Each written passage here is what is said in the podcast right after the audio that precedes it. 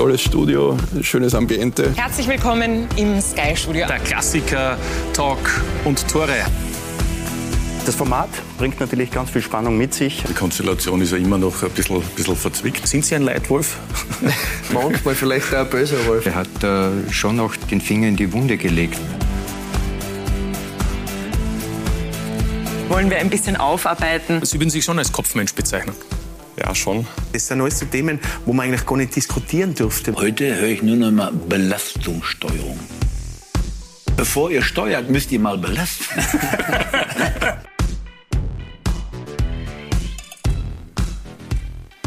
Einen wunderschönen guten Tag, sehr geehrte Damen und Herren. Freue mich sehr, Sie begrüßen zu dürfen am heutigen Montagabend zu Talk und Tore, unserem wöchentlichen Diskussionsformat. Freue mich, dass Sie mit dabei sind, dass Sie Ihren Tag mit uns ausklingen lassen und lade Sie schon jetzt ein, wieder mitzudiskutieren. Es gibt heute viele Themen und vor allem ein Thema, über das wöchentlich sehr viel diskutiert wird. Also ich bin mir sicher, auch Sie haben Ihre Meinung dazu. Teilen Sie uns diese mit. Wir lassen das Ganze einfließen. Ich freue mich, Ihnen die heutigen Gäste vorstellen vorstellen zu dürfen. Der Wolfsberger AC wird heute ein großes Thema sein bei uns. Ich freue mich sehr, den Cheftrainer begrüßen zu dürfen. Robin Dutsch, schönen guten Abend. Schönen guten Abend, Dankeschön. Dann wollen wir über das Thema heute diskutieren, das eigentlich jede Woche diskutiert wird nach jedem Spieltag, der Video Assistant Referee. Jeder hat eine Meinung dazu, jeder tut diese auch kund und jeder hat eben was dazu zu sagen. Wir sprechen heute mit einem, der jedes Wochenende damit arbeitet, mit FIFA-Schiedsrichter Petro Czukirka. Guten Abend. Schönen guten Abend. Und einen Experten haben wir heute auch. Ein Mann, der immer was zu sagen hat. Marc Janko, schönen Abend an dich. Guten Abend, Frau Weiß. Guten, äh, so, da, bringt er mich gleich aus dem Konzept. So höflich bist du sonst nie. Ja, wir ein bisschen anderer Anlass heute. Also. Also, schönen guten Abend an die drei Herren. Ich freue mich sehr, dass Sie da sind und darf gleich äh, mit Ihnen beginnen. Sie dürfen gerne noch vorher Ja, trinken. passt schon, passt schon. Robin, es war ein bitteres Wochenende in zweierlei Hinsicht. Zum einen verloren gegen Sturm Graz und das, obwohl sie in Führung gegangen sind. Zum anderen einen weiteren Verteidiger verloren mit Simon Piesinger. Jetzt bleibt grundsätzlich wenig Zeit, das Ganze aufzuarbeiten. Geht ja schon mit dem Cup weiter am Mittwoch. Wie ist diese Aufarbeitung trotzdem erfolgt? Ja, heute Morgen natürlich erstmal mit einer äh, kurzen äh, Ansprache. Einerseits, klar, haben wir das Spiel gestern verloren. Andererseits gilt es natürlich, die Jungs auch wieder aufzubauen, weil die erste Halbzeit eigentlich ganz ordentlich war. Aber wir haben tatsächlich nicht so viel Zeit und haben relativ schnell auch den Blick jetzt auf das Cup-Spiel gegen äh, Blau-Weiß Linz gerichtet.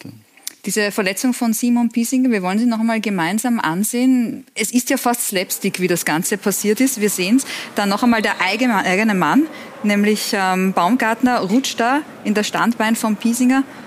Und dadurch entsteht dann die Verletzung. Mittlerweile ist die Diagnose da, Innenband, Einriss. Im Moment keine Operation, zumindest sind das unsere Informationen, können Sie das bestätigen? Und vier Wochen out in etwa? Ja, wir kriegen morgen nochmal die endgültige Bestätigung, aber ich denke, es sieht tatsächlich danach aus, dass er jetzt dieses Jahr äh, nicht mehr spielt, weil die Saison ist ja auch in vier Wochen ja schon äh, vorbei. Er hat in der Situation einfach die Körperspannung nicht gehabt, weil er nicht damit gerechnet hat, dass der eigene Mitspieler da angerauscht äh, kommt und von daher war das sehr unglücklich, weil es jetzt schon der vierte Spieler ist aus der Fünferkette, der uns da ausfällt. Und äh, er war natürlich für uns eine, auch eine ganz wichtige Säule hinten. Ne? Vor allem, weil ja die Verteidigung zuletzt äh, immer so etwas wie eine kleine Baustelle war. Waren zuletzt 22 Bundesligaspiele in Folge mit mindestens einem Gegentor. Wie sehr bereitet Ihnen das schon Kopfzerbrechen eben für die noch folgenden Runden jetzt? Also wir wissen natürlich schon, äh, dass das jetzt nicht gerade unser Pracht, unser Prunkstück ist, äh, die Defensive. Aber äh, dazu müsste man etwas mehr ausholen. Äh, wir haben natürlich äh, schon eine sehr offensive Spielidee. Den Teil, den muss ich mir auch ankreiden lassen. Wir schießen natürlich viele Tore und es ist natürlich bei einer Mannschaft, die jetzt elf Neuzugänge hat und die Sorge, die wir natürlich, Sorge nicht, aber wir hatten einen Umbruch, haben mit Eliel Peretz einen guten Scorer verloren, haben vor allem mit Michi Lindl einen Top-Scorer verloren. Und dann hast du natürlich in der Vorbereitung erstmal das Gefühl, das musst du erstmal hinkriegen. Und hast natürlich in der ganzen Spielidee, wo die Offensive eh vorne steht, noch viel in dem Bereich gearbeitet. Es kamen ja auch Spieler relativ spät dazu, wie Ballo oder wie äh, Malone. Und ähm, dann hat uns noch äh, der Luca Lokoschwili verlassen als Defensivspieler relativ spät. Dedic als wichtiger Mann auch. Und ähm, dann musste er als Trainer so ein bisschen Gespür haben. Denn wir können natürlich jetzt sagen, vier, sechs Wochen Defensive, wir wollen die Tore runterschrauben.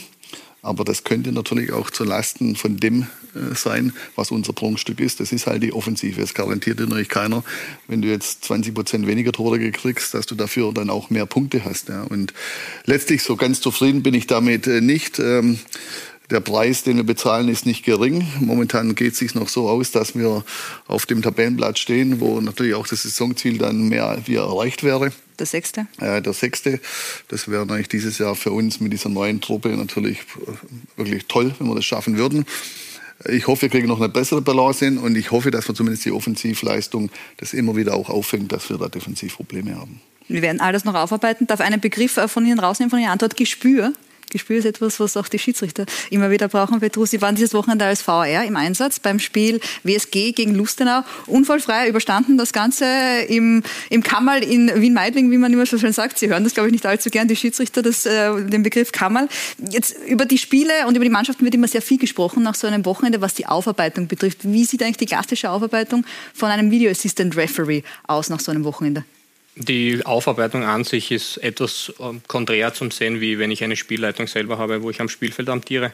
Äh, ich schaue mir einfach am, am Abend bzw. am Folgetag einfach die Situationen nochmal an, gehe etwas die Prozesse durch. Äh, in diesem Fall hatte ich zwei Interventionen bei Harald Lechner, wo ich mir einfach meine Kamerawahl anschaue, welche Geschwindigkeit, wie habe ich durchgeprüft, ähm, welche Kameras habe ich gecheckt, bevor ich äh, zu der Intervention komme äh, und wie läuft die Kommunikation vom Spielfeld aus ähm, in das in den Keller. Äh, richtigerweise, wir, wir hören das Wort nicht so gerne, ähm, weil es eigentlich ein, ein gut, ein schön eingerichtetes Büro ist und es liegt nicht die im Keller. Die VR-Zentrale. Genau, die Zentrale liegt äh, im, im, Erdgeschoss in, in Meidling und, und hat äh, glücklicherweise nichts zu tun mit einem Keller. Ja, also das so die zwei Blickwinkel nach einem Wochenende. Marc, was ist dein Blickwinkel nach diesem Wochenende oder wie arbeitest du es auf, wenn du nicht als Experte jetzt aktiv im Einsatz bist? Äh, ich hätte noch kurz eine Zwischenfrage, wenn, wenn ich kurz erlaubt. Nein, ich würde gerne wissen, ob, du, ob, ob ihr vom, ähm, von jemandem geleitet werdet, was diese Feedback-Runden betrifft oder ob das du in Eigenregie quasi machst, diese Nachbetrachtung der Spiele? Es gibt eine, eine kurze Nachbesprechung äh, im Anschluss an, an den Spielen, besonders wenn es äh, Samstag ist, wo alle drei Spiele um 17 Uhr stattfinden. Äh, da besprechen wir die einzelnen Szenen nach äh, und also in dem Fall sind es nur sechs Personen mhm. äh, und die Gruppe der Schiedsrichter ist ja weit größer. Also die, die involviert waren an diesem Matchtag, äh, haben eine kurze Nachbesprechung der einzelnen Situationen und bekommen auch recht schnell ein Feedback. Ähm, die anderen kriegen etwas, also kriegen irgendwann einmal ein, ein Feedback äh, schlussendlich äh, zu den, den einzelnen Situationen. Okay, irgendwann irgendwann zu Weihnachten oder? Ähm, manchmal dauert es etwas länger, manchmal etwas äh, kürzer. Es hängt eben davon ab, wie, wie es dazu kommt, ähm, zeitige Komponente der, der handelnden Personen. Okay. Was war die Frage, Entschuldigung, Konstanze? Wie deine Aufarbeitung des Wochenendes aussieht. Aber ich sehe schon, du hast dich sehr intensiv mit dem äh, Video Assistant Referee ja, es, ist, es ist ja auch interessant. Es ist ja etwas, was, was, äh, wo wir seit Jahren ähm, quasi alle äh, in freudiger Erwartung gewesen sind, dass endlich in Österreich da ist, dass es etwas ist, was den Fußball auch irgendwo fairer macht. Und ich glaube, mittlerweile müssen wir eigentlich konstatieren, dass es ähm, genau gleich viele Entscheidungen gibt, wo man weiterhin diskutiert, wo man äh, Situationen sieht. Für mich muss ich ehrlich, ehrlich, ehrlicherweise sagen, gab es in den letzten paar Jahren fünf, sechs äh, Szenen, aber sowohl im In- und Ausland muss man auch fairerweise sagen, wo, man, wo ich mir denke, wie kann es hier zwei Meinungen geben? Das ist für mich als einer, der von kleiner Fußball spielt, der diesen Sport liebt, ich bin nach wie vor noch ein, ein glühender Fan, wie es hier eine unterschiedliche Auffassung geben kann, äh, ist für mich nach wie vor unerklärlich. Ähm, ich finde es aber großartig, ähm, dass, dass Pedro heute Abend hier ist, dass er sich diesen Fragen stellt. Werden auch unangenehme Fragen sein wahrscheinlich. Aber wie so oft, äh, ich habe in, in, im, in Hinblick auf die Sendung mich auch ein bisschen informiert und auch äh, recherchiert. Und wenn man die, äh, hinter die Fassade blickt bei, den, bei den Schiedsrichtern, wird einem auch schnell klar, dass es, und das sind wir wieder bei einem meiner meiner Themen, die ich seit, seit Jahren predige, auch irgendwo an den, an den ÖFB-Strukturen liegt. Es tut mir leid, dass ich es wieder in den Mund nehmen muss, aber am Ende des Tages äh, sind hier zu viele Ehrenamtliche, also es gibt lauter, alle Ehrenamtliche beim ÖFB sind äh, Entscheidungsträger, was das Schiedsrichterwesen betrifft. Das heißt Spielansetzung, Weiterbildung, wer wird FIFA-Schiedsrichter und ich glaube, da wird es endlich mal Zeit für eine Reform. Ich habe das hier letztens auf Sendung gesagt ähm, und ich kann mir nicht vorstellen, dass das so schwer ist. Ja, den VR, den gibt es ja mittlerweile 15 Monate. In Österreich im Juli 21 wurde er eingeführt. Auch da sind Sie gekommen zum WRC, also quasi da auch die Parallele zwischen diesen beiden Themen heute. Roman tut eineinhalb Saisonen. Wenn man das so grob sagen kann, sind Sie jetzt schon im Lavantal. Sie haben immer gesagt, das ist ein langfristiges Projekt. Wo in diesem Projekt, würden Sie sagen, befinden Sie sich denn im Moment? Mittendrin. Mittendrin. Hinter den Erwartungen oder genau auf Punkt? Ähm, Also die Erwartungen, die von außen gestellt werden, müsste dann andere Leute fragen. Aber ich glaube, dass wir insgesamt schon sehr zufrieden sind äh, miteinander, mit dem Weg. Da geht es nicht nur um Tabellenplätze. Was meine persönliche Erwartungshaltung betrifft, äh, ist mehr als erfüllt. Das war Natürlich hatte ich von Anfang an ein recht gutes Gefühl, aber wenn du dann doch das erste Mal herkommst und es ist ja schon ein bisschen ein anderer Fußballstandort, ähm, ein spezieller Fußballstandort, aber ja, die Erwartungen waren schon, äh, sind schon übertroffen worden, weil es noch einiger der wenigen Standorte ist, wo es vielleicht nicht nur um Tabellenplätze geht. Das heißt nicht, dass wir irgendeinen Tabellenplatz gerne herschenken oder dass wir gerne verlieren. Nein, wir haben schon auch unsere Ziele, aber wir wissen, dass es neben Fußball auch noch andere Dinge geht und äh, wir gehen, glaube ich, mit den Dingen anders um.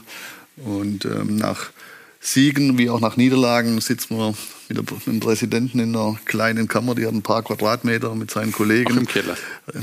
Tatsächlich in Katakomben, zwei Waschmaschinen, ohrenbetäubend laufen daneben. Und, und dann Ist es bei Ihnen auch so im Keller, dass die Waschmaschine Keine Waschmaschine. okay. Ja, und äh, dann leiden wir zusammen oder wir freuen uns zusammen. Das heißt, es ist so ein bisschen anders miteinander, als wenn irgendeine Führungscrew dort oben sitzt und die Trainer dort. Und das weiß ich schon sehr zu schätzen, diese enge Bindung. Aber natürlich leiden wir mit dem Fußball jetzt am Wochenende, wir freuen uns, aber deswegen, ich fühle mich da eigentlich momentan mittendrin in diesem Prozess. Ja. Ja, jetzt haben Sie schon kurz äh, durchblicken lassen, dass das sehr besonders ist mitunter. Im Lavantal beim WRC eineinhalb Jahre ist Robin Dutt jetzt dort der Chef drin. Es hat vor allem letztes Jahr gut funktioniert, vierter Platz. Äh, da war die Euphorie groß. Dieses Jahr der Saisonbeginn ein bisschen schwierig. Ronny Mann blickt nochmal auf das bisher Geschehene zurück. Wie schnell die Zeit doch vergeht. Robin Dutt bereits in seiner zweiten Saison als Trainer des Wolfsberger AC und von Anfang an geht es wieder darum, sich Ziele zu setzen. Natürlich ist die Meistergruppe unser natürliches Ziel. Äh, aber wir wissen einfach, mit elf neuen Spielern hätte es dieses Jahr einen viel größeren Stellenwert als letztes Jahr, wo wir eine eingespielte Mannschaft haben. Es hat sich viel geändert. Das zeigt auch der Blick in die vergangene Saison. Diese war eine regelrechte Achterbahnfahrt der Gefühle, Höhen, Tiefen und ein Happy End. Spieltag 32, Platz 4 fixiert.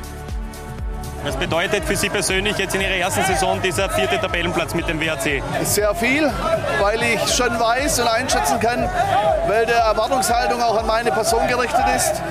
Und nachdem der WRC letztes Jahr international nicht dabei war, freut mich natürlich sehr, dass ich meinen Teil mit dieser Mannschaft dazu beitragen könnte, dass wir jetzt wieder dabei sind. Ja. Viel Freude, aber auch Tränen. Es heißt Abschied nehmen von Lindl und Co. Großer Umbruch im Lavantal. Es ist schon eine besondere Mannschaft mit besonderen Charakteren, die für diesen Verein, für diesen Club unglaublich viel geleistet haben. Und auf dieses Niveau müssen wir erstmal wieder kommen, aber das ist Zukunft. Und die aktuelle Saison geht ja gleich gut los. Nach fünf Runden Tabellenschlusslicht in der Liga und auch der Einzug in die Conference League Gruppenphase gelingt nicht. Tabellenletzter nach fünf Spieltagen darf man nicht einfach klein reden. Also es sind ein paar Gefühlswelten, die man jetzt durchleben äh, muss, aber ich denke, ich habe die Erfahrung dazu, da den richtigen Ton zu treffen. Gesagt, getan. Der Wolfsberger AC rehabilitiert sich. Runde 8, 9, 10, drei Siege am Stück. Ja! Yeah! Das ist Paribo! Dass wir in jedem Spiel momentan äh, drei Tore machen, spricht natürlich auch für die Mannschaft. Doch Robin Dutt weiß stets zu betonen, es wird weitere Hoch und Tiefs äh, geben. Man sieht schon in einem Spiel auch äh, die Höhen und Tiefen, was auch die jungen Spieler haben. Man muss einfach jungen Spielern zugestehen, dass sie in einer Woche vielleicht mal einen absoluten Sahnetag haben, aber nächste Woche dann eben auch wieder äh, Fehler machen. Das ist ein Entwicklungsprozess. In diesem Prozess heißt es aktuell aber wieder aus Fehlern lernen nach zwei Niederlagen in Folge. Wir haben kaum einen Spieler heute dabei gehabt, der eine Normalform hatte. Insgesamt glaube ich schon, dass wir kollektiv heute sehr schlecht aufgetreten sind. Das hat nichts mit der grundsätzlichen Entwicklung äh, zu tun, sondern das hat viel dann auch mit der jeweiligen Tagesform zu tun. Es wird kein einmaliger Ausrutscher sein, es darf bloß nicht so oft sein. Der Wolfsberger AC unter Robin Dutt, aktuell auf Platz 6. Nach zwei Rückschlägen stellt sich die Frage, wie kommt man zurück auf die Siegesstraße? Mit Sicherheit mit der nötigen Ruhe, das haben Sie auch angesprochen in einem dieser vielen Interviews, dass, dass Sie diese Ruhe auch besitzen, den richtigen Ton zu treffen. Wie ist denn das im Verhältnis mit den Spielern? Was ist Ihnen wichtig, wenn es vielleicht auch gerade wieder schwierig wird, wie jetzt, jetzt waren es zwei Niederlagen in Folge. Welche Töne treffen Sie denn da? Wie würden die Spieler auch dieses Verhältnis beschreiben, denken Sie?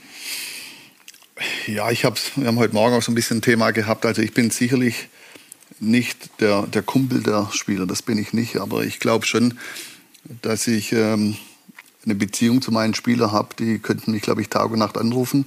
Und sie wissen, ich würde in jeder Situation, ob sportlich oder privat, würde ich ihnen zur äh, Seite stehen. Ähm, ich sehe mich auch nicht unbedingt in der Vaterrolle, das auch nicht. Da bin ich wieder näher dran.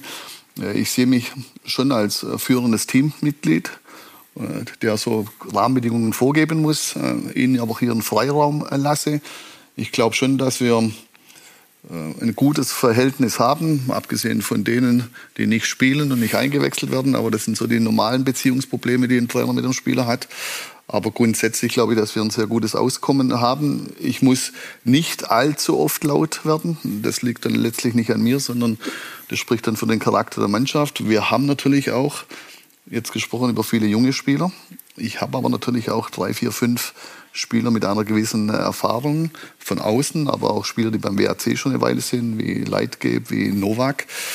Ähm, wenn die nicht mithelfen würden, diesen ganzen Laden zusammenzuhalten, äh, die Führung gemeinsam auf Schultern zu verteilen, dann ist es auch für einen erfahrenen Trainer einfach schwer. Und ich glaube, gerade mit den Führungsspielern sind wir fast täglich in, in, Kontakt und die tragen dann auch die gemeinsame Idee weiter. Und ja, so versuchen nah an der Mannschaft zu sein, aber nicht so nah, dass dass die Linie verschwimmt, dass der junge Spieler vielleicht die Grenzen nicht ganz erkennt, ähm, aber schon so nah, dass wir ein Vertrauen aufbauen können.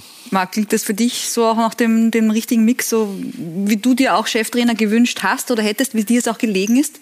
Ja, definitiv. Also als Trainer ist es immer quasi die, die Balance, die du halten musst zwischen doch Respektsperson, aber auch ein bisschen näher herstellen und du darfst halt nicht zu nahe sein, weil eine, eine Kabine nutzt es gnadenlos aus, wenn sie, wenn sie erkennen, dass der Trainer zu nah bei allen dran ist und dass, äh, dass er Kumpel sein möchte. Das ist ähnlich wie bei äh, Erziehungspersonen. Ja? Du, sollst auch nicht das, äh, der, der beste Freund deiner, deiner Kinder sein, sondern du musst Erziehungspart sein, ja? mit, mit deiner Frau gemeinsam. Und das bedeutet ab und zu unangenehme Entscheidungen treffen, auch mal äh, natürlich immer auf, auf, auf Augenhöhe kommunikativ, mit denen äh, vieles erklären, auch warum man äh, Sach Sachen entschieden hat.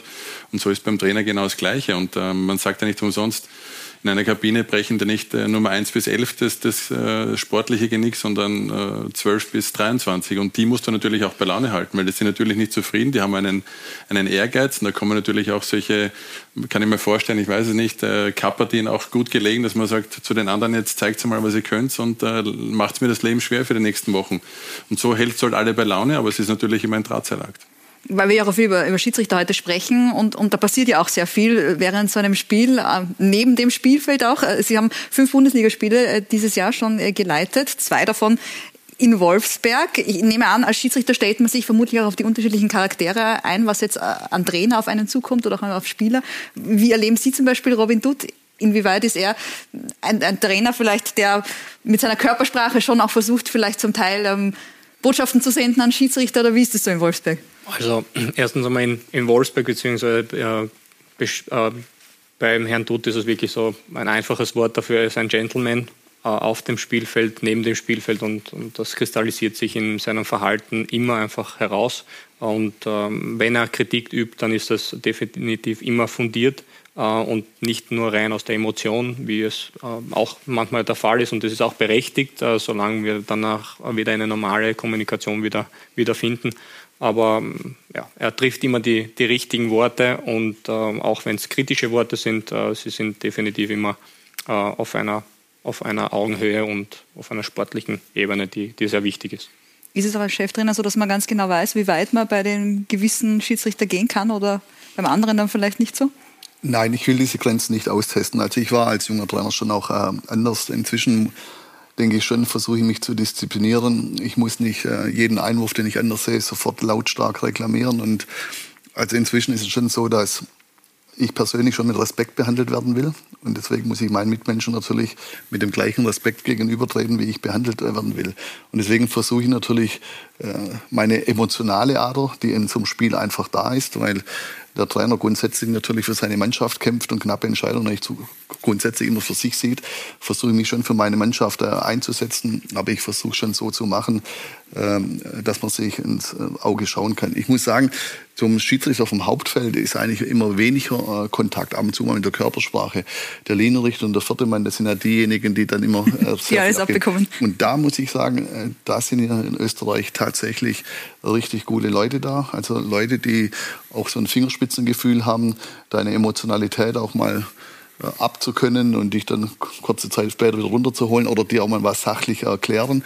Und das muss ich sagen, also äh, das ist bisher richtig äh, top. Da gibt es inzwischen, also wir sehen ja hier die Schiedsrichter öfters wie in Deutschland, weil es weniger sind durch die Spiele. Und manchmal denke ich schon, schon ein alter Bekannter da. Die Problematik ist immer bloß, das Spiel ist kaum angepfiffen, sehe ich schon wieder eine Entscheidung anders wie er.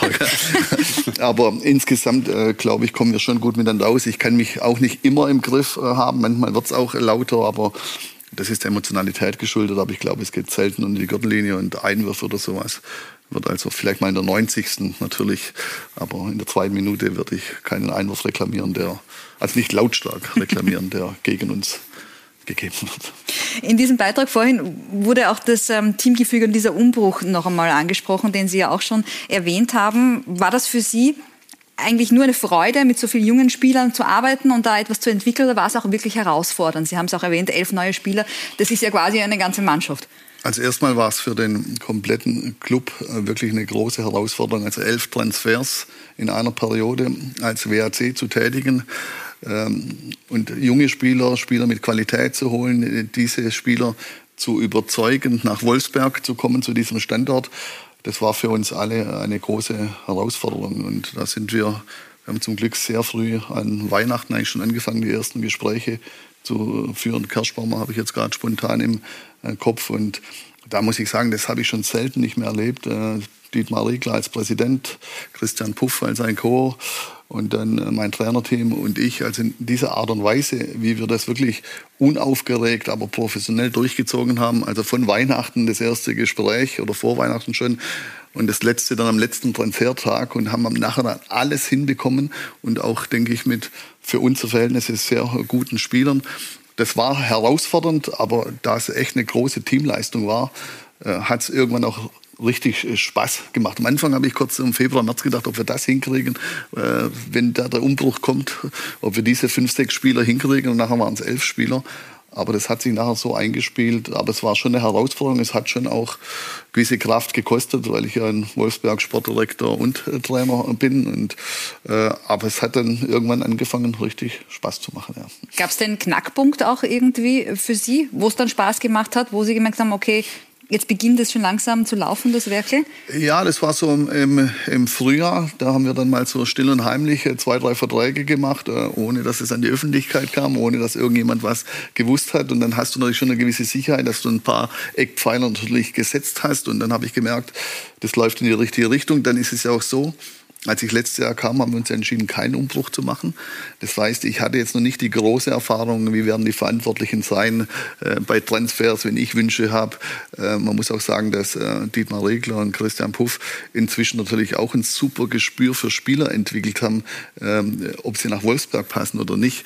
Weil Wolfsberg hatte bisher ja kein Scouting, wo du vor Ort, sondern sie mussten alles scouten, im Prinzip hier am äh, Tablet und mussten natürlich auch nach Vita scouten, nach Bilder und haben natürlich ein Gespür dafür entwickelt, wer könnten da auf der Grund der Vita passen und wer nicht.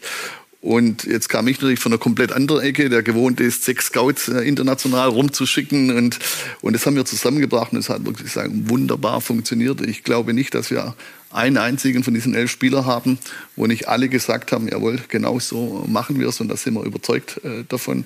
Und das war schon äh, top. Ist es super, wenn man einen Präsidenten losschicken kann zum Scouten? Ne? Naja, ich kann ihn nicht losschicken. Dazu ist er einfach zu sehr äh, eingespannt. Nein, deswegen, nein, deswegen, hatten wir natürlich immer unsere Meetings. Und äh, dann war es eben mal so, dass wir für eine Position, äh, ich ihm zwei Spieler, also wir haben meistens zehn Spieler gehabt, aber zwei waren am Ende. Und und dann hat der Präsident sich angeschaut und da war ich immer gespannt, wo, in welche Richtung wir da gehen. Und es war auch sehr interessant, wie er dann manchmal argumentiert hat. Äh, und das war wirklich, wir wollen ganz anders arbeiten. Das war ich so bisher nicht gewöhnt.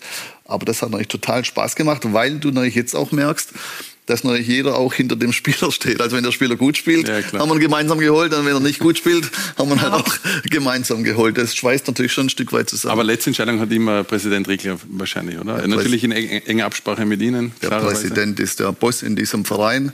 Wir sind alle dazu da, diese Wünsche zu äh, erfüllen.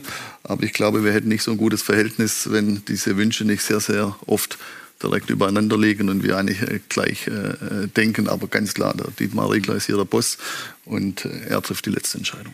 Über den Präsidenten werden wir dann vielleicht noch sprechen. Ist auch recht interessant für den vierten Offiziellen manchmal in Wolfsberg, so sagt man. Aber ich möchte ganz kurz äh, zu einem Thema kommen, wo Sie auch eine sehr interessante Aussage gemacht haben vor zwei Runden, nämlich lasst die Trainer in Ruhe arbeiten. Das war damals ähm, nach dem Spiel gegen Christian Heinle und Ried, auf Christian Heinle eigentlich bezogen, passt aber auch jetzt zu unserem nächsten Thema, das wir natürlich auch ganz äh, kurz ähm, hier ja streifen möchten, wenn ich das so sagen darf, nämlich Rapid. Sie haben das sicher alle mitbekommen, dass Ferdinand Feldhofer nicht mehr Trainer von Rapid Wien ist. Das Ganze wurde öffentlich öffentlich nach dem Spiel am Wochenende, am Samstag eben, dass Rapid verloren hat gegen Ried. Und wir werden dazu jetzt mit Hans Krankel sprechen, der uns jetzt live zugeschaltet ist. Wenn das hoffentlich funktioniert. Da sehen wir ihn, Hans. Schönen guten Abend an dich. Schön, dass du an unserer Runde teilnimmst. Hans, Rapid hat ja eine Aussendung gemacht, ähm, nachdem bekannt wurde, dass man sich von Ferdinand Feldhofer trennt. Und da stand drinnen, dass man aufgrund der Gesamtsituation gefunden hat, dass es nun an der Zeit ist, eine Änderung herbeizuführen. Was kannst du denn mit diesem Satz anfangen? Was ist die Gesamtsituation? Naja, geändert, geändert hat sich ja bis jetzt nichts. Es ist wieder der, der Trainer ist immer das schwächste Glied in der Kette und der, der zahlt immer drauf und der wird dann eben rausgeschmissen. Aber geändert hat sich bis jetzt äh, gar nichts, weil der Zogi Barisic hat übernommen. Der war schon der Trainer, der ist auch der Sportdirektor. Der ist verantwortlich für die Mannschaft, genauso wie der Ferdinand Feldhofer. Und der macht es jetzt äh, weiter. Also bis jetzt hat sich nichts geändert. Würdest du sagen, dass sich Soran Barsic einen Gefallen damit tut, dass er jetzt bis auf weiteres, weil genau definiert wurde es ja nicht, wie lange jetzt diese Rolle als Interimstrainer übernimmt, dass er diese Rolle ausfüllt, weil er hat ja diesen Trainer Ferdinand Feldhofer mit ausgewählt und er hat ja auch diesen Kader, der offensichtlich nicht das bringt, was man sich vorstellt, zusammengestellt. Er, ist für den Kader verantwortlich zusammen mit dem Trainer. Das ist die sportliche Leitung und er muss das jetzt übernehmen und muss äh, die Spieler überzeugen, dass sie eigentlich besser sind, wie sie jetzt spielen. Und äh, werden wir schauen, ob er das zusammenbringt. Denkst du, dass er eine Zukunft hat? Vor allem dann, wenn das neue Präsidium Ende November feststeht? Oder bist du der Meinung, dass diese Position eigentlich auch ausgetauscht werden müsste? Wie siehst du das? Also so wie es bei Rapid jetzt bloß war, äh, kehren natürlich die sportliche Leitung komplett ausgetauscht. Weil das war sowieso, das hat ja keiner verstanden, warum der Peschek und der Präsident gegangen sind, plötzlich, über Nacht. Und es hat sich aber gedreht um die sportliche Situation und die sportliche Situation war sehr schlecht nach dem Ausscheiden international. Und da hat sich eigentlich gar nichts getan. Also das ist völlig unverständlich, dass der Geschäftsführer und der Präsident dann plötzlich aufgehört haben, aus Gründen, die ich nicht kenne. Würdest du sagen, dass diese Entscheidung, dass Ferdinand Feldhofer beurlaubt wird, dass die eigentlich auch schon zu spät gefallen ist? Weil du warst es ja, der vor, es war drei Wochen beim Spitzenspiel Salzburg gegen Rapid damals schon gemeint hat, eben eigentlich gehören alle ausgetauscht. Ja, es, es gehören alle ausgetauscht. Aber ich habe ja gesagt, äh, der, der Zoke Barisic war mein Spieler und war mein Liebling. Der Ferdinand Fellhofer war bei mir im Team. Das, sind, das waren alles meine Spieler, aber es, äh, es, das ist das eine. Das andere ist die sportliche Situation bei Rapid und die war ganz einfach nicht zufriedenstellend und ist bis heute nicht zufriedenstellend. Jetzt ist es ja so bei dem Cup-Spiel äh, ähm, gegen die WSG morgen, da soll äh, Steffen Hofmann auch Teil dieses Trainerteams sein, rund um Soran Barasic, der dann vielleicht ähm, Ende November, wenn äh, diese Liste sich durchsetzt bei der Generalversammlung, dann Teil des Präsidiums ist und dann wiederum über die Zukunft entscheidet vom jetzigen Interimstrainer Soran Barisic. Wie passt denn all das, das zusammen? Ist, so ist ein bisschen ein Kunterbunt durcheinander. Nicht?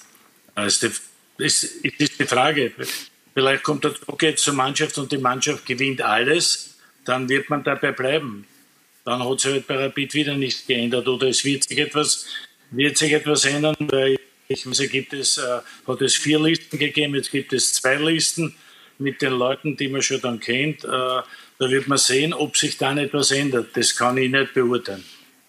Also wir können uns, glaube ich, darauf einigen, es bleibt weiterhin spannend. Hans, jetzt ist ja nicht nur Rapid heute bei uns Thema in dieser Sendung, sondern auch der Video Assistant Referee. Möchtest du ähm, dazu auch etwas sagen? Und wir haben heute einen FIFA-Schiedsrichter hier sitzen, Petro Kircher. Möchtest du auch deine Botschaft vielleicht senden oder hast du auch deine Meinung dazu? Bin mir sicher, dass du die hast.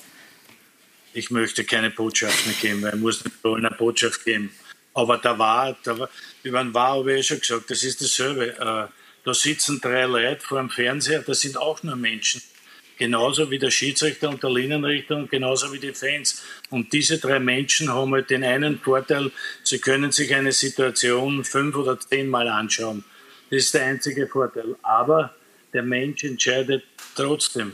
Der Schiedsrichter in der, im War vor dem Fernseher entscheidet, so wie der Schiedsrichter am Feld. Er kann, er kann helfen, wenn es eine krasse Fehlentscheidung ist dann hilft es den Schiedsrichter. In manchen Fällen ist es ganz einfach nicht so. Und da gehen die Streitereien weiter, obwohl man es sich fünf oder zehnmal angeschaut haben, wird immer eine Streiterei sein, ob dann ein Öfer war oder kein Öfer war, ein Ausschluss oder kein Ausschluss. Dann danke ich dir, Hans, äh, dass du kurz Teil unserer Runde warst und wünsche dir noch einen schönen Abend. Dankeschön ebenfalls im Studio. Dankeschön. Dieses Thema Menschen, die immer dahinter stehen, möchte ich noch ganz kurz aufgreifen, eben vor allem, weil auch Sie da eine Lanze gebrochen haben für Ihre Trainerkollegen, in dem Fall war es Christian Heinle. Wie sehr leiden Sie da auch mit, mit Kollegen, mit Ferdinand Feldhofer, wo das von Anfang an sehr schwierig war und diese elf Monate von außen betrachtet oft mal wie eine Qual gewirkt haben für alle Beteiligten?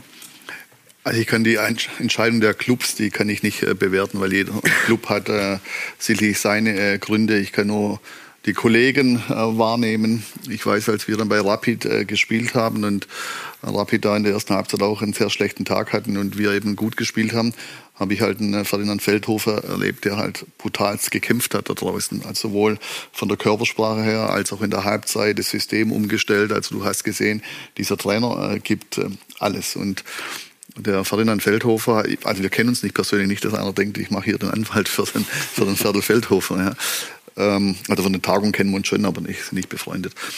Er hat es letztes Jahr im November übernommen. Übrigens finde ich auch von einem hervorragenden österreichischen Trainer, vom Didi Kübauer. Ähm, übernimmt es mitten in einer Saison und geht jetzt wieder nach zwölf Spieltagen. Also du hast nicht eine abgerundete Saison. Ähm, das bedeutet, man sieht diesen Trainer eigentlich nicht als Entwickler, als Trainer, der einen Prozess steuern muss, sondern man sieht ihn als jemand, der halt eine Mannschaft äh, aufstellt, weil Trainingsprozesse, Entwicklungsprozesse gehen halt länger wie zwei, drei Monate, vor allem bei jungen Spielern. Und deswegen wird der Trainer halt ausgetauscht wie ein Spieler auch.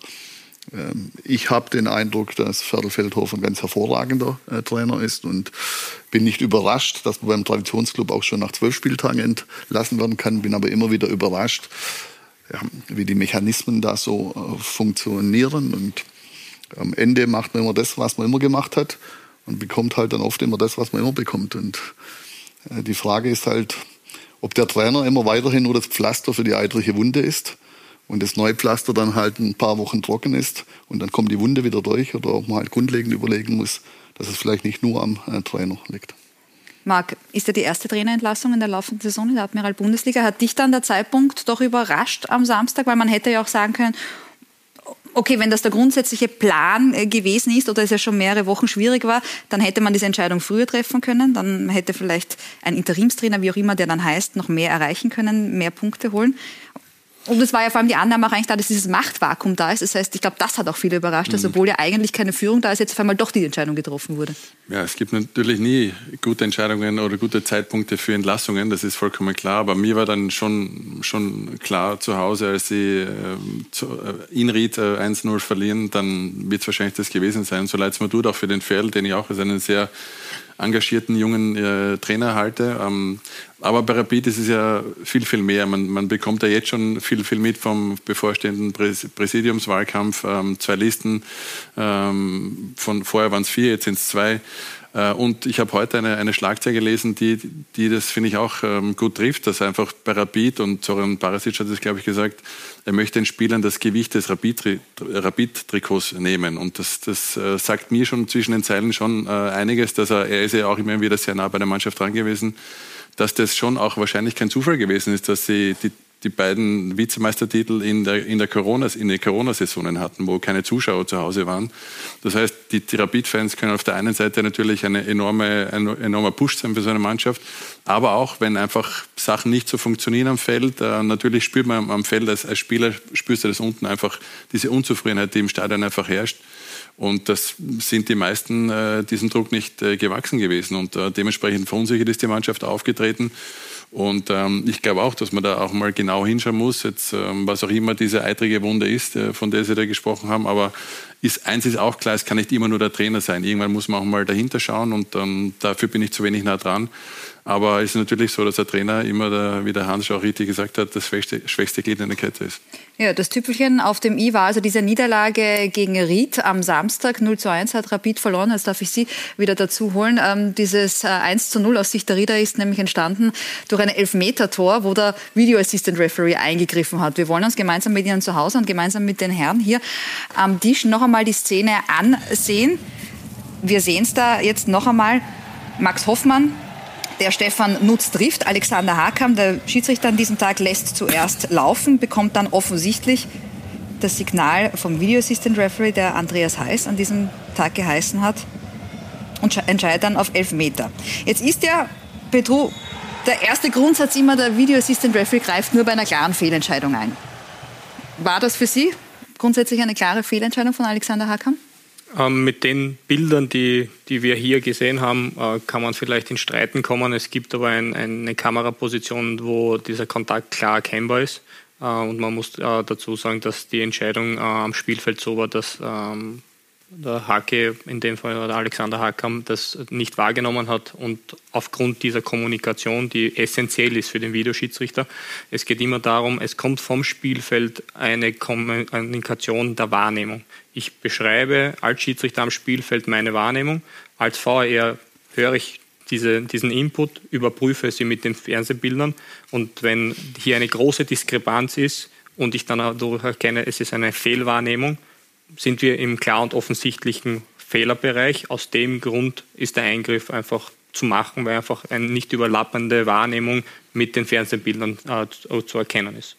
Dann gab es noch eine zweite strittige Szene in diesem Spiel, in der Schlussphase dieser Partie. Auch da haben wir die Bilder noch einmal vorbereitet. Wir sehen da Leopold Querfeld, der den Ball an die Hand bekommt. Auch da läuft das Spiel als erstes weiter. Auch da kommt dann offensichtlich das Signal vom Video Assistant Referee, dass da doch was gewesen wäre.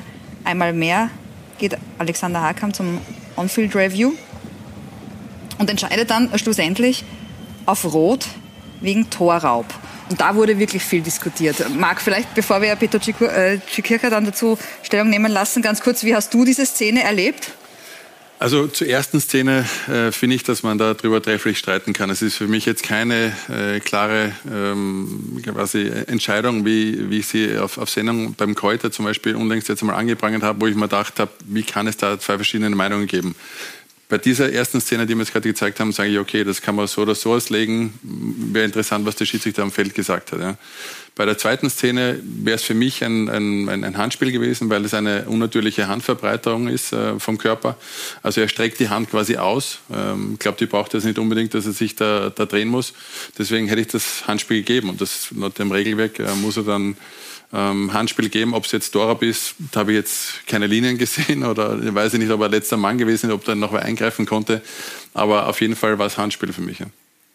Wie sieht Ihre Bewertung? Wie darf man sich auch da die Kommunikation vorstellen? Die Kommunikation ist da wieder die, die gleiche. Der Schiedsrichter am Spielfeld ähm, sagt, ob er ein Handspiel erkennt oder nicht. In dem Fall ähm, dürfte es so gewesen sein, dass anscheinend kein Handspiel erkannt worden ist äh, vom Schiedsrichter am Spielfeld äh, und dadurch äh, hat das den Input äh, des VR gegeben. Ähm, ich habe diese Bilder, wo ich ein klar, klar wie, wie Marc eben sagt, ein klares Handspiel sehe, was auch ähm, einfach äh, so zu werten ist, äh, dass es einfach strafbar ist.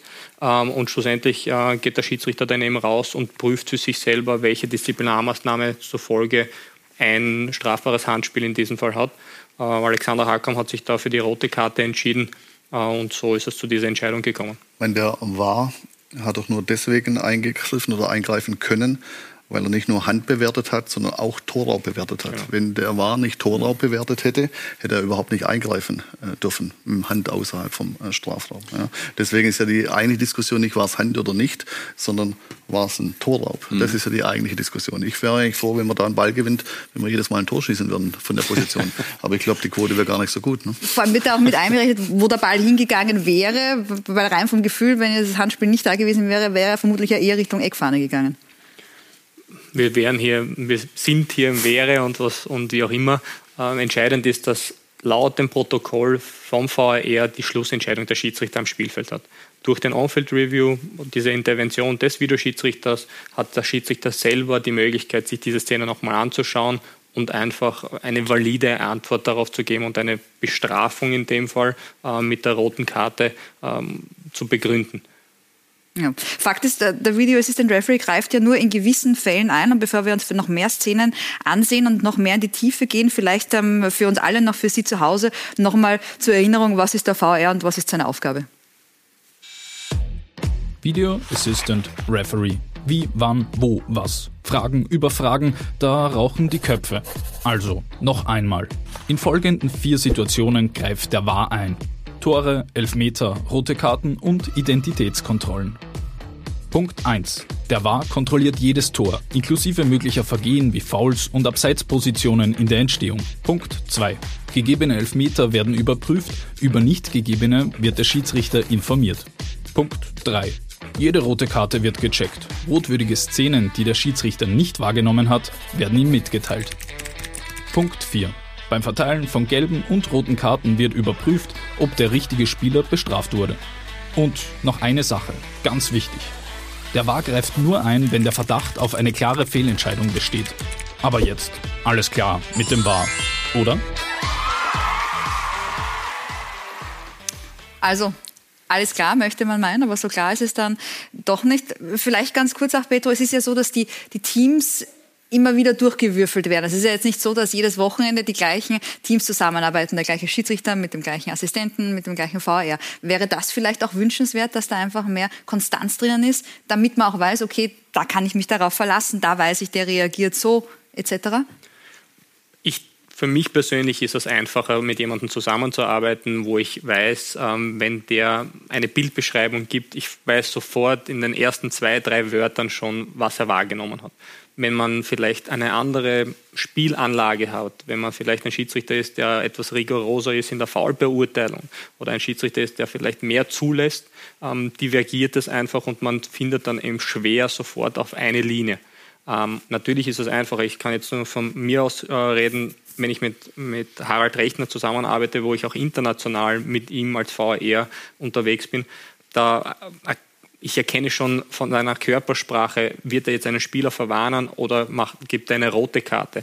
Ich weiß schon sofort, welche, welche Hilfe er von meiner Seite braucht oder welche Entscheidungsgrundlage er mir mitteilt aufgrund der Wortwahl und mir sofort mitteilt, er hat ähm, gesehen, dass äh, der Treffer mit einer hohen Intensität in welchem Bereich, vielleicht hat er den Bereich gar nicht wahrgenommen, wo der Treffer war und ich kann sofort in die Überprüfung gehen und dann sehe ich, okay, er hat das falsch wahrgenommen. Wir hatten eine ähnliche Szene dieses Wochenende mit einem Handspiel äh, in der ersten Halbzeit, wo Harald äh, mir mitteilt, äh, es ist die angelegte Hand. Ich sehe sofort das Bild und erkenne, dass er eine Fehlwahrnehmung gehabt hat. Es war eben nicht die angelegte Hand, sondern die Hand, die klar vom Körper verbreit, die den Körper verbreitet hat. Und ich glaube, der, der On-Field-Review an sich hat keine zehn Sekunden gedauert. Ich gebe ihm die Bilder, er schaut sich an, schaut drüber, teilt mir mit, dass er keine Verwarnung austeilen wird aufgrund dieser, dieser Bestrafung dieses Handspielers. Wir haben die Szene sogar da, also wir können es uns nochmal gemeinsam ansehen, wie das Ganze auch verlaufen ist, dass eben Harald Lechner dieses Handspiel zuerst so nicht wahrgenommen hat von Sodanovic und dann offensichtlich eben von Ihnen der Hinweis kam. Und da vielleicht, Robin Dutt, ist das für Sie auch eines der vielen Probleme, das was ähm, Petro jetzt äh, beschrieben hat. Weil ich denke mir, wenn Sie jedes Wochenende mit einem anderen Trainerteam zusammenarbeiten würden, wäre es wahrscheinlich auch schwierig, weil nicht alle immer wissen, an welchem Strang gezogen wird. Ja, tatsächlich. Ich denke, eine Eingespieltheit kann auch in einem Schiedsrichterteam natürlich äh, sehr, sehr äh, wichtig sein. Das schließt ja nicht aus, dass man ab und zu auch mal neue Einflüsse von außen hat. Aber jedes, ein Team ist ja deswegen ein Team, weil es miteinander funktioniert weil Gewohnheiten da sind, weil man sich kennt, weil man sich vertraut. Deswegen ist ein Team ja ein Team. Und wenn das Team eben jede Woche neu zusammengestellt wird, und dann muss es sich immer wieder aneinander gewöhnen und es erzeugt Reibung und es geht halt dann zulasten der Leistung. Dann wollen wir uns einen weiteren Gast dazu holen, nämlich jenen Herrn beim ÖFB, der hauptverantwortlich für den VAR und auch für die Schulung ist, Konrad Blaut. Schönen guten Abend nach Tirol. Hallo, schönen guten Abend alle zusammen. Herr Blaut, Sie sehen schon, es wird auch hier sehr viel diskutiert über das Thema VAR. Es wird generell sehr viel diskutiert nach jedem Wochenende. Woran liegt denn Ihrer Meinung nach das, dass da noch so viel Diskussionsstoff da ist, dass es doch so ist, dass es auch immer wieder Entscheidungen gibt, wo man sich dann nachher hinstellt und sagt, ja, das war dann doch die falsche Entscheidung, trotz VAR? Ich möchte eins vorausschicken. Bevor wir den VAR eingeführt haben, war der Schiedsrichter Sündenbock bei jedem Spiel oder der Assistent. Jetzt wird es abgewälzt auf den VR. Natürlich, es sind Menschen, die handeln und entscheiden. Was nicht in Meter und Sekunden messbar ist, wird immer eine subjektive Meinung sein. Und es gibt verschiedene Charaktere wie die Schiedsrichter am Feld. Und es passieren Fehler, die uns wehtun. Das wissen wir auch. Aber wir versuchen bei jeder Schulung, äh, diese Fehler neu aufzuarbeiten, neu zu äh, bereinigen, aber auch an jedem Spieltag. Das heißt, wenn am Samstag etwas passiert, wird am Sonntag bereits vor den Spielen diese Szene im VR-Besprechungsraum vorher bereits besprochen, dass sowas nicht passieren darf. Fehler passieren, dazu werden wir stehen, das habe ich immer schon gesagt. Der VR wird nie äh, fehler, fehlerfrei bleiben. Das gibt es nicht in ganz Europa nicht, auf der ganzen Welt nicht. Und die Diskussionen werden bleiben. Wie gesagt, schwerwiegende Fehler, die nicht erkannt werden vom VR, tun uns allen weh, nicht nur den beteiligten VR. Das können Sie mir glauben, dass dieser VR der was da zuständig ist und einen schwerwiegenden Fehler wie äh, letzte Woche bei Alltag keinen, kein ruhiges Wochenende und keinen ruhigen Abend hat, das können Sie mir glauben, das ist sicherlich der Fall. Dann bleiben wir doch gleich bei diesem äh, Thema oder bei diesem Vorfall. Sie sprechen an das Spiel Alltag gegen Red Bull Salzburg eben und das Foul an Seko Keuter, wo es eigentlich einen Elfmeter hätte geben müssen für die Salzburger, hat aber davor ja nicht eingegriffen. Da gab es danach vom ÖFB eben eine Aussendung, wo man sich quasi entschuldigt hat und, und ähm, gesagt hat, ja, das war eine falsche Entscheidung. Warum gibt es aber nach der elften Runde das erste Mal, weil es war ja auch davor schon so, dass vielleicht falsche Entscheidungen getroffen werden. Also ich spreche das Thema Transparenz an. Müsste man da vielleicht auch offener kommunizieren vom ÖFB? Also es gab nach jeder Runde von der Frau Stöckelmeier eine Aussendung oder fast nach jeder Runde, wenn irgendwelche Problemfälle waren und die Presse angefragt hat. Wir haben dann letzte Runde auch vom Verein eine Anfrage bekommen, wo wir dann gesagt haben, wir machen eine Aussendung, dass auch der Verein Bescheid weiß. Es sollte in Zukunft auch so sein, dass es eine Presseaussendung gibt und wir die Fehler aufarbeiten, damit auch der Konsument, der Konsument äh, informiert wird, was waren die Gründe, warum hat der Fahrer in dieser Situation eingegriffen, warum hat er nicht eingegriffen. Eines muss ich auch noch vorausschicken, auch wenn in der Halbzeitanalyse in Sky immer wieder Szenen diskutiert werden, der VR hat oft nicht die klaren Bilder. Das heißt, die Bilder sind oft verpixelt und wenn er das nicht klar sieht, wie beim Handspiel in Linz, beim LAS, wo gesagt hat, ja, klarer Strafstoß, nur die Bilder in der VR-Zentrale zeigen kein klares Bild. Wenn wir es größer machen, es ist so verpixelt, dass man nicht sagen kann, hat er nun den Ball mit der Brust gespielt oder hat er den Ball mit den Oberarmen gespielt. Und wenn das nicht klar ist, dann muss der VR die Hände weglassen. Zum Fall nach Alltag zurückzukommen, der Schiedsrichter hat dem VR mitgeteilt, der Spieler rutscht bereits weg beim Abspiel und der VR ist seiner Meinung gefolgt, was aber nicht dann heißt, dass das Vergehen dann nicht bestraft werden darf. Er steigt ihn dann klar auf den Knöchel und es hätte einen Strafstoß geben müssen. Herr Blautz, guten Abend. Äh, Janko Mark spricht. Ich würde äh, noch gerne mal, gerne mal nachfassen. Äh, was meinen Sie mit verpixelt? Äh, zahlt der VR die die, das Sky-Abo nicht äh, pro Monat oder warum ist das Spiel verpixelt? Das kann ja nicht sein, dass man in, in der heutigen Zeit bei Ultra HD und, und was, was da alles gibt, dass man da nicht äh, nah genug heranzoomen kann, dass man da erkennen kann, ist es jetzt ein Handspiel oder nicht. Also das müssen Sie mir bitte erklären. Das sind Sie bei mir falsch. Da müssen Sie die Sky fragen. Die liefern die Bilder und mit anhand der Bilder können wir arbeiten. Oder Sie fragen ja nun Petro Tschirtschöker, der wird Ihnen das bestätigen, dass die Bilder teilweise sehr verpixelt sind, wenn du sie okay. größer machst, um dem richtigen Kontakt festzustellen. Okay.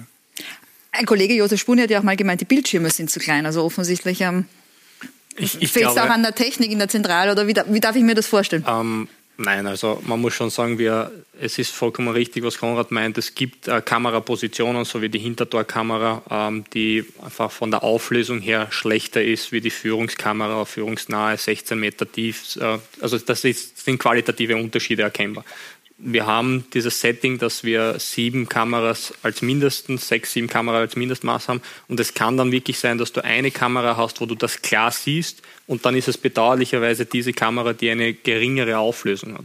Ähm, die dann natürlich, wie, wie Konrad schon nicht äh, unrichtig sagt, dann erschwert, äh, wenn es halt da Oberarm, Schulter ist und wenn ich da reinzoome und ich nicht hundertprozentig sagen kann, ist es jetzt Oberarm, Schulter, sind wir hier bei klar und offensichtlich und dann kann ich schon nicht mehr eingreifen als vorher. Äh, die Bildschirme an sich sind, sind groß, aber es verändert jetzt die Größe des Bildschirms nicht, äh, dass die Qualität des Bildes äh, auch automatisch größer wird. Meistens, wie wir wissen, wenn der Bildschirm größer wird, werden die Pixel auch etwas größer. Also es ist schon, schon nicht unrichtig, aber es liegt halt am Kamerasetting und halt an Glück und Pech, ob genau diese Kamera genau diese Beweismittel bringen würde, um als VR einzugreifen. Lassen Sie uns vielleicht, Herr Blautz, um, um, von der Technik wegzukommen, auf, über etwas sprechen, auf das Sie ja Einfluss haben, nämlich auf die Ausbildung des Video Assistant Referees. Ist es ja so, wir haben da schon darüber gesprochen, dass Peter Czukirka zum Beispiel ja an einem Wochenende einmal VR ist und am nächsten Wochenende ist er dann vierter Offizieller und dann ist er wieder Schiedsrichter auf dem Feld. Was muss sich vielleicht auch in der Ausbildung ändern, damit das Ganze professioneller dasteht? Ähm, in der Ausbildung sind wir sehr bemüht, immer wieder ähm, bei jeder äh, Schulung diese Szenen aufzuarbeiten, immer darauf hinzuweisen, was ist wichtig und und und. Okay, das ist die eine Sache. Die zweite Sache ist dann, dass der Fall plötzlich unter Druck kommt, unter Stress. Er muss schnell wie möglich alles abhandeln. Es dauert oft zu lange. Wir haben auch Beschwerden, dass das zu lange gecheckt wird und und und. Aber ich sage immer, lieber zu lange und dann die richtige Entscheidung. In der Ausbildung, glaube ich, äh, sind wir auf einem guten Weg, was die Ausbildung für den VR betrifft. Wie gesagt, es wird Fehler geben, auch in Zukunft. Und wir werden das in der Ausbildung nicht minimieren, dass es der Fehlerstand null ist. Das können wir nicht, weil immer die Charaktere und das Empfinden anders ist. Was ich noch dazu sagen möchte, der VR stellt etwas fest in seiner äh, Analyse, schickt den Schiedsrichter raus und die letzte Entscheidung trifft der Schiedsrichter, wie wir gestern gesehen haben, zum Beispiel bei Alltag, wo der Schiedsrichter sagt, ich bleibe bei meiner Meinung, für mich ist das kein Handspiel. Auch hier ein Ried hätte können der Schiedsrichter sagen, für mich ist das zu wenig, ich bleibe bei meiner Entscheidung. Diese Entscheidung bleibt ihm immer offen. Das sehen wir auch bei der UEFA, Woche für Woche in den Champions League Spielen, Conference League oder Europacup Spielen, äh, Europa League Spielen, wo der Schiedsrichter dann im Endeffekt doch bei seiner Meinung bleibt. Diese Möglichkeit bleibt immer offen. Aber wie gesagt, die Ausbildung, glaube ich, funktioniert gut in Österreich und es ist ein, wirklich ein minimaler Prozentsatz, wo also der Fehler begeht, wenn wir in Summe sehen, was er checken muss. Wenn ich noch einmal zurückkommen darf auf das Spiel in Altach. Der Fahrer hat 90 Minuten fast nur gecheckt. Immer wieder ist ein Spiel am Boden gelegen. Und der Schiedsrichter oder der Fahrer ist zwar Anlass dazu, wenn ein Spiel am Boden liegt, muss er mal checken. Das heißt, er ist ständig unter Druck. Und dann passiert natürlich dieser gravierende Fehler. Okay, das ist der Fehler zu viel, aber ansonsten hat der Föhr in Vorarlberg eine tadellose Leistung abgeliefert mit Ausnahme dieser Aktion. Herr Blautz, noch eine Frage, weil Sie vorher erwähnt haben, ähm, die Ausbildung in Österreich, äh, was den VR betrifft. Ähm, es gibt ja einige Länder, die schon weit äh, vor uns den VR ein, eingeführt haben. Hat man sich da eigentlich in, der, in, der, in, der, in den ersten Gehversuchen quasi auf diesem Gebiet ausländische Hilfe geholt? Oder hat man sich da informiert? Wie haben das die anderen Leute, äh, die anderen Ligen gemacht? Was, was, was sind Do's, was sind Don'ts? Hat man da ein bisschen über die Grenzen ja. geschaut oder wie ist das abgelaufen? Also als erstes haben wir mal einen Herrn von der FIFA da gehabt, in, in Helmut Krug, der uns eigentlich alles ähm, ja, gezeigt hat, wie das funktioniert. Dann haben wir natürlich profitiert von den Ligen, die bereits diesen Fahrer installiert haben, immens äh, davon profitiert, denn ich glaube, wenn wir bei Null angefangen hätten, würde das heute ein bisschen anders ausschauen.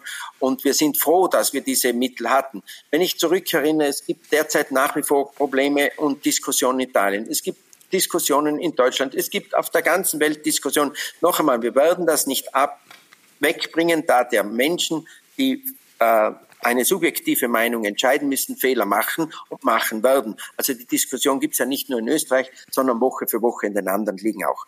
Wir sind in der glücklichen Lage gewesen, dass wir zurückgreifen konnten auf die Erfahrungen von den Ausländern. Deshalb haben wir in Summe gesehen einen geringen Prozentsatz, wo der VR wirklich grobe oder schwere Fehler gemacht hat. Dann darf ich abschließend vielleicht noch eine persönliche Frage stellen. Sie haben ja eine lange Karriere als Schiedsrichter hinter sich, haben auch zweimal ein Champions League Halbfinale gepfiffen. Hätten Sie sich damals einen VAR gewünscht, grundsätzlich in Ihrer aktiven Karriere? Äh, ich glaube, zu dieser Zeit war der Fußball noch nicht so ausgereift, dass 36 oder 40 Kammer im Stadion waren, sondern und auch nicht diese, dieses Setup gewesen ist. Zu meiner Zeit war es noch einfacher. Natürlich in der einen oder anderen Situation hätte man sich das gewünscht, ja. Aber ich glaube, der Fußball ist moderner geworden. Es geht immer mehr um mehr Geld. Und deshalb, glaube ich, ist es auch wichtig, dass auch wir in Österreich den VR eingeführt haben, um das Spiel gerechter zu machen. Der VR ist nicht dazu da, die Schiedsrichter zu schützen oder ihre Leistung zu, äh, zu bestätigen, sondern das Spiel gerechter zu machen und den Mannschaften dienlich zu sein. Vor allem war es damals noch nicht in HD, sondern SD. Da wäre es noch pixeliger gewesen.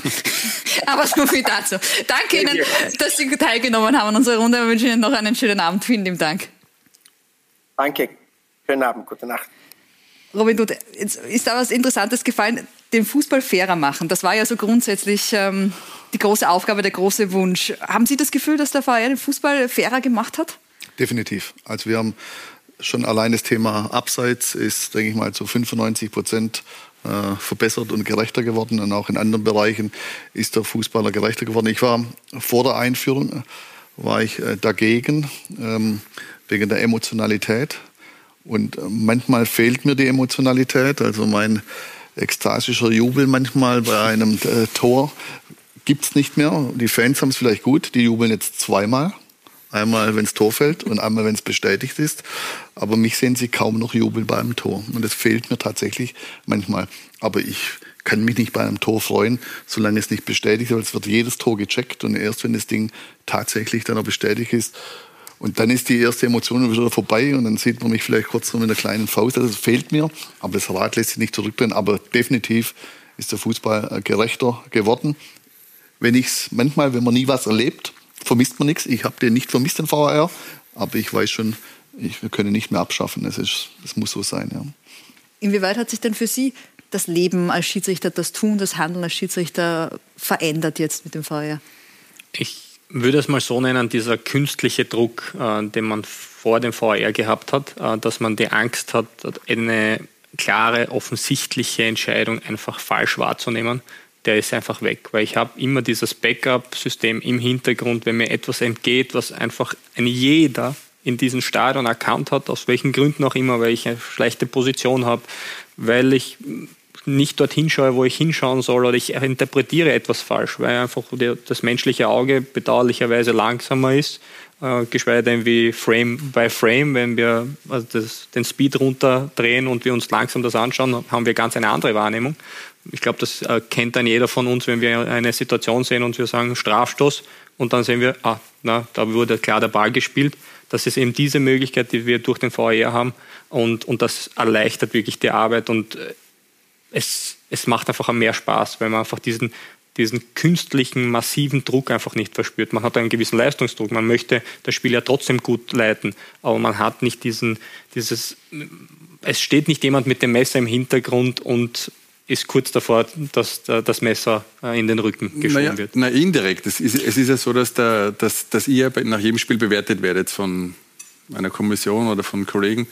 Äh, und es ist ja so, dass wenn, sobald ihr die Hilfe des VR in Anspruch nehmt, bekommt ihr schon von Haus aus einen Punktabzug. Ist das richtig? Ähm, es ist richtig, ja. Also jedes Spiel wird mit einem Beobachter im Stadion schlussendlich nach dem Spiel analysiert.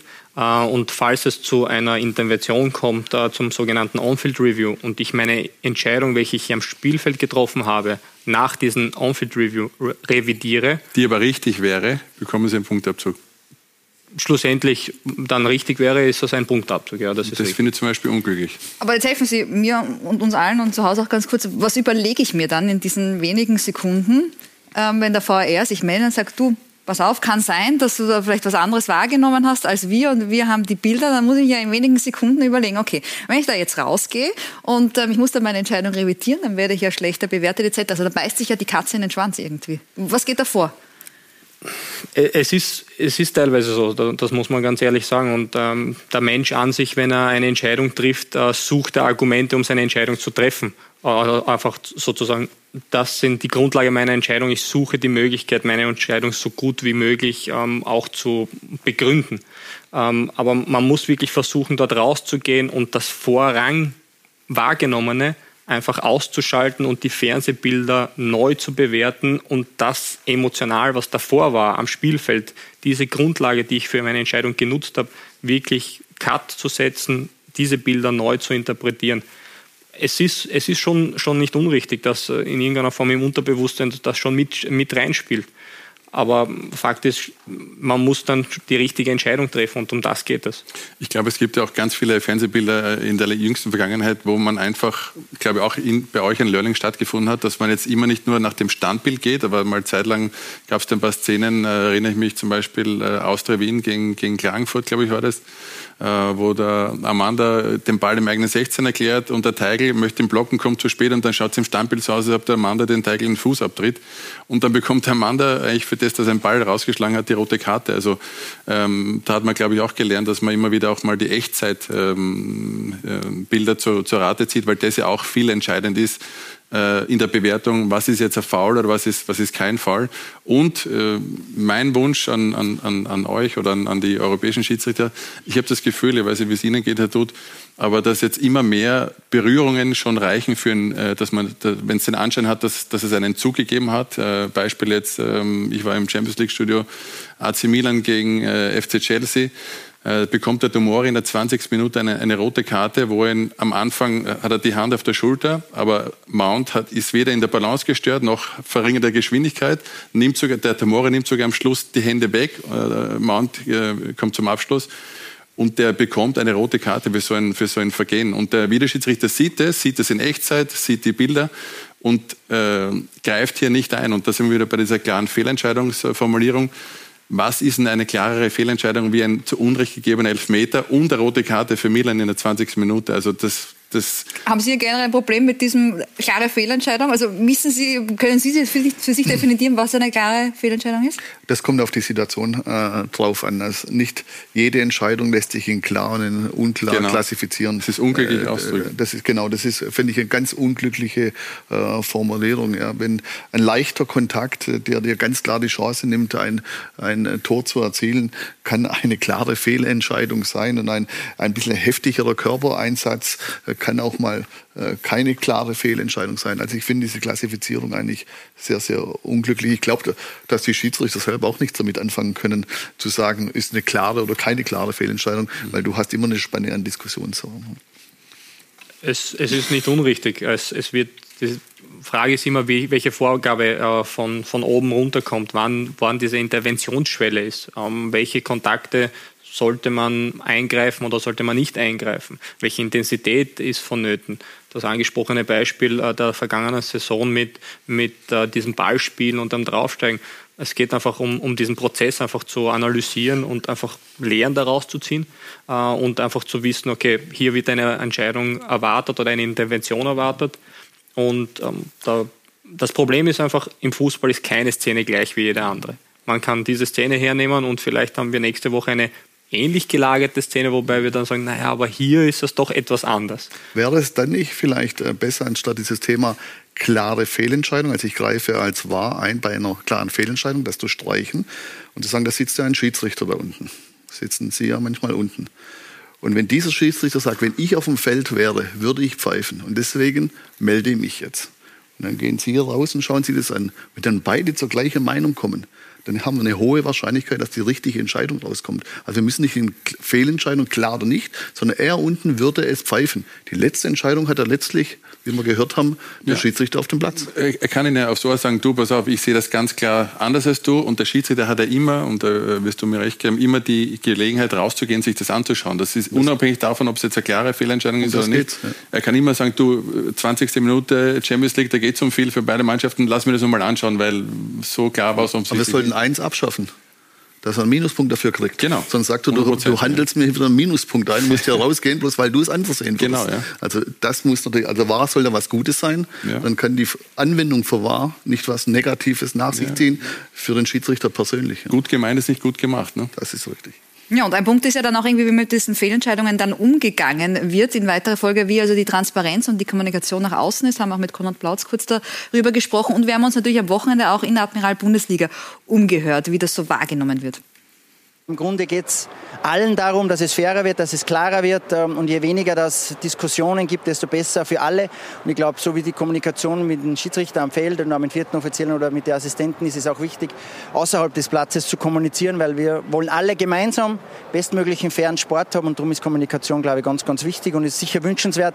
Wenn es nach einem halben Jahr jetzt wieder nach der Saison zum Beispiel, äh, haben wir jetzt eine längere Winterpause, auch wieder mal zusammensitzen und, und dann auch mit den Vereinen sprechen und auch das Anliegen von Spielern oder Vereinen gehört wird. Na, grundsätzlich gegen eine, gegen, eine, gegen eine regelmäßige Kommunikation spricht ja aus Vereinssicht ja überhaupt nichts. Die Frage ist, ähm, ob es gewünscht ist auch, dass wir unsere Inputs liefern. Ich denke, wenn man in dieser, dieser, dieser ersten Phase ist, wo das eingeführt wurde, macht es immer auch Sinn, immer wieder auch auf, auf die Vereinsinputs zu hören, weil wir alle miteinander ähm, daran interessiert sind, das Gesamtprodukt ähm, zu verbessern. Beim Spiel gegen Dortmund und München gab es ja auch äh, Entscheidungen, die sehr fragwürdig waren. Herr Eitekin ist sofort hingestanden und hat sich dazu geäußert. In Österreich wird alles stillgeschwiegen. Ich glaube, die Schiedsrichter müssen einfach auch einmal über die Bücher gehen und mehr Selbstreflexion und mehr Eigenkritik wäre schon an der Tagesordnung. Also da ging es im ersten Teil darum, dass man sich im Winter zusammensetzen könnte und schauen kann, okay, was hat gut funktioniert und was nicht. Und dann ging es darum, dass Schiedsrichter selten nachher zu Interviews erscheinen. Sie haben da mal eine Ausnahme gemacht, war im Vorjahr nach Runde 27 Wiener Austria gegen Salzburg war es damals, wo der Videoschiedsrichter eingegriffen hat und Sie haben es dann nachher nach Ansicht der Bilder eigentlich nicht verstanden, weil es eben keine klare Fehlentscheidung war. In Ihren Augen würden Sie sagen, dass das etwas ist, wo auch noch Verbesserungspotenzial ist, dass man sich danach als Schiedsrichter öffentlich dazu äußert? Oder wird das vom ÖFB nicht gerne gesehen? Wie ist da der Status quo? Also definitiv ist das nicht der Fall, dass das nicht gern gesehen wird. Wir haben unterschiedliche Persönlichkeiten. Jemand fühlt sich wohler vor der Kamera, jemand fühlt sich nicht so wohl vor der Kamera. Manche haben andere rhetorische Mittel, die sie gegenüber einer Kamera nutzen können und andere eben weniger äh, starke rhetorische Mittel. Wie gesagt, ich muss äh, dem beipflichten, was, was hier aus Alltag gesagt worden ist. Äh, es steigert die Akzeptanz, auch wenn man, ich war bei der Austria nicht nur wegen dieser Entscheidung, äh, wo, wo der VAR eingegriffen hat, äh, die ich in dem Moment nicht so ganz verstanden habe, sondern ich war eigentlich viel mehr dort, äh, weil ich auf einen Eckball entschieden habe, den nur ich gesehen habe. Bedauerlicherweise kann der VAR dort nicht eingreifen, wo daraus ein Tor resultiert. Und mir ist es einfach wichtig, klipp und klar den Fehler anzusprechen und, und für das gerade zu stehen, weil das ist ähm, diese Tätigkeit als Schiedsrichter implementiert das einfach, äh, dass ich Entscheidungen treffe und ich muss schlussendlich auch zu Fehlentscheidungen ähm, so viel Rückgrat haben, dass ich sage, es ist einfach falsch. Und ich denke, im, im Output ist immer die, die Transparenz das Entscheidende und, und es wird auch ganz anders gesehen, wenn man einfach sagt, es ist falsch und äh, wird nicht Hintergrund gemunkelt, wieso, weshalb. Aber wie gesagt, das, jeder ist unterschiedlich, jeder handhabt das einfach anders. Aber Entschuldigung, er hat einen ganz wichtigen Punkt gesagt. Ähm, als, als Schiedsrichter, und das ist vielleicht auch ein Anstoßpunkt, wenn man in der Ausbildung ist, dann glaube ich, sollte man die Schiedsrichter auch darauf vorbereiten, was das eben bedeutet. Also natürlich bist du meistens äh, für eine Partei der Buhmann, ja, und du brauchst auch eine gewisse Persönlichkeit, dass du dich ähm, artikulieren kannst, dass du mit Spielern auf Augenhöhe redest. Habe ich einige Schiedsrichter in meiner Karriere gehabt, wo ich das richtig cool gefunden habe, wie die mit mir gesprochen haben, und das akzeptierst du sofort als Spieler. Also das Schlimmste ist für einen Spieler oder für einen Trainer wahrscheinlich auch, wenn du von oben herab be, be, behandelt wirst und eigentlich das Gefühl hast, du kannst mit dem nicht äh, auf einer Augenhöhe kommunizieren. Und ähm, auf der anderen Seite muss ich auch sagen, wenn man sich dies, für dieses Amt entscheidet, Schiedsrichter zu sein, dann muss man, wie gesagt, wissen, auf was, auf was man sich einlässt. Und du bist in dem Moment, bis zu einem gewissen Grad eine Person der Öffentlichkeit. Das heißt, bei unglaublich äh, unglaublichen Fehlentscheidungen musst du einfach mit Kritik und mit Gegenwind rechnen. Und wer das nicht aushält, ja, dann tut's mir leid. warum wird man eigentlich Schiedsrichter? Nein, aber dann, dann also Dennis Eitekin, ein so wunderbares Beispiel jetzt am Wochenende, äh, vor, vor, zwei, vor zwei Wochen schon äh, Dortmund gegen Bayern. Äh, da kann man trefflich diskutieren über die Entscheidung. Nur der stellt sich hin, hat, hat seine Sicht der Dinge erklärt, hat das ein bisschen, hat ein bisschen ausgeholt, äh, dass er das ganze Spiel im, im Blick haben wollte. Und nach seiner Erklärung habe ich mir gedacht, okay, ich hätte es eigentlich jetzt auch äh, so gesehen wie, wie die absolute Mehrheit, aber wenn ich seine Erklärungen höre, dann kann ich dem auch etwas abgewinnen. Und ähm, bei mir stimmt was genauso. Wenn sie mir den Ball hinlegen zum Elfmeterpunkt und ich renne sechsmal an und schieße am Ball vorbei, dann sagen sie irgendwann, ja, vielleicht solltest du einen anderen Sport suchen, Marc, weil äh, das wird nichts mehr mit Fußball. Und, und Deswegen, mir geht es wirklich im Großen und Ganzen nur um diese wirklich unglaublichen, krassen Fehlentscheidungen.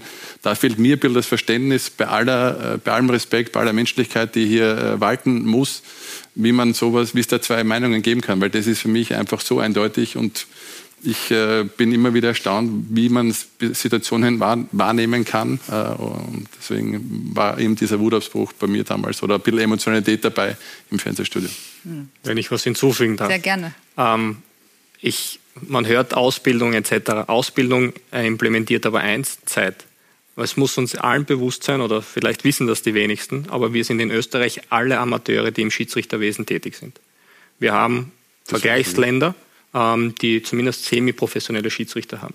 Wenn ich diese Tätigkeit semi-professionell mache, habe ich natürlich etwas mehr Zeit, um Ausbildung, Weiterbildung etc. Regeneration nach den Spielen zu, etc. zu haben. Ja ähm, weil Deutschland angesprochen worden ist, ähm, Lazio Sturm wurde von Stegemann gepfiffen, der hat gestern Bayern Freiburg gepfiffen. Ich bezweifle, dass er am Freitag, so wie wir, wenn wir von einem Europa League-Spiel heimreisen, ja, ja. am Freitag wieder in die Arbeit gehen, nach einer meistens sehr kurzen, kurzen Nacht, ähm, um in irgendeiner Form unserer Arbeit nachzugehen, weil wir nur 25 Urlaubstage zur Verfügung haben auf das ganze Kalenderjahr.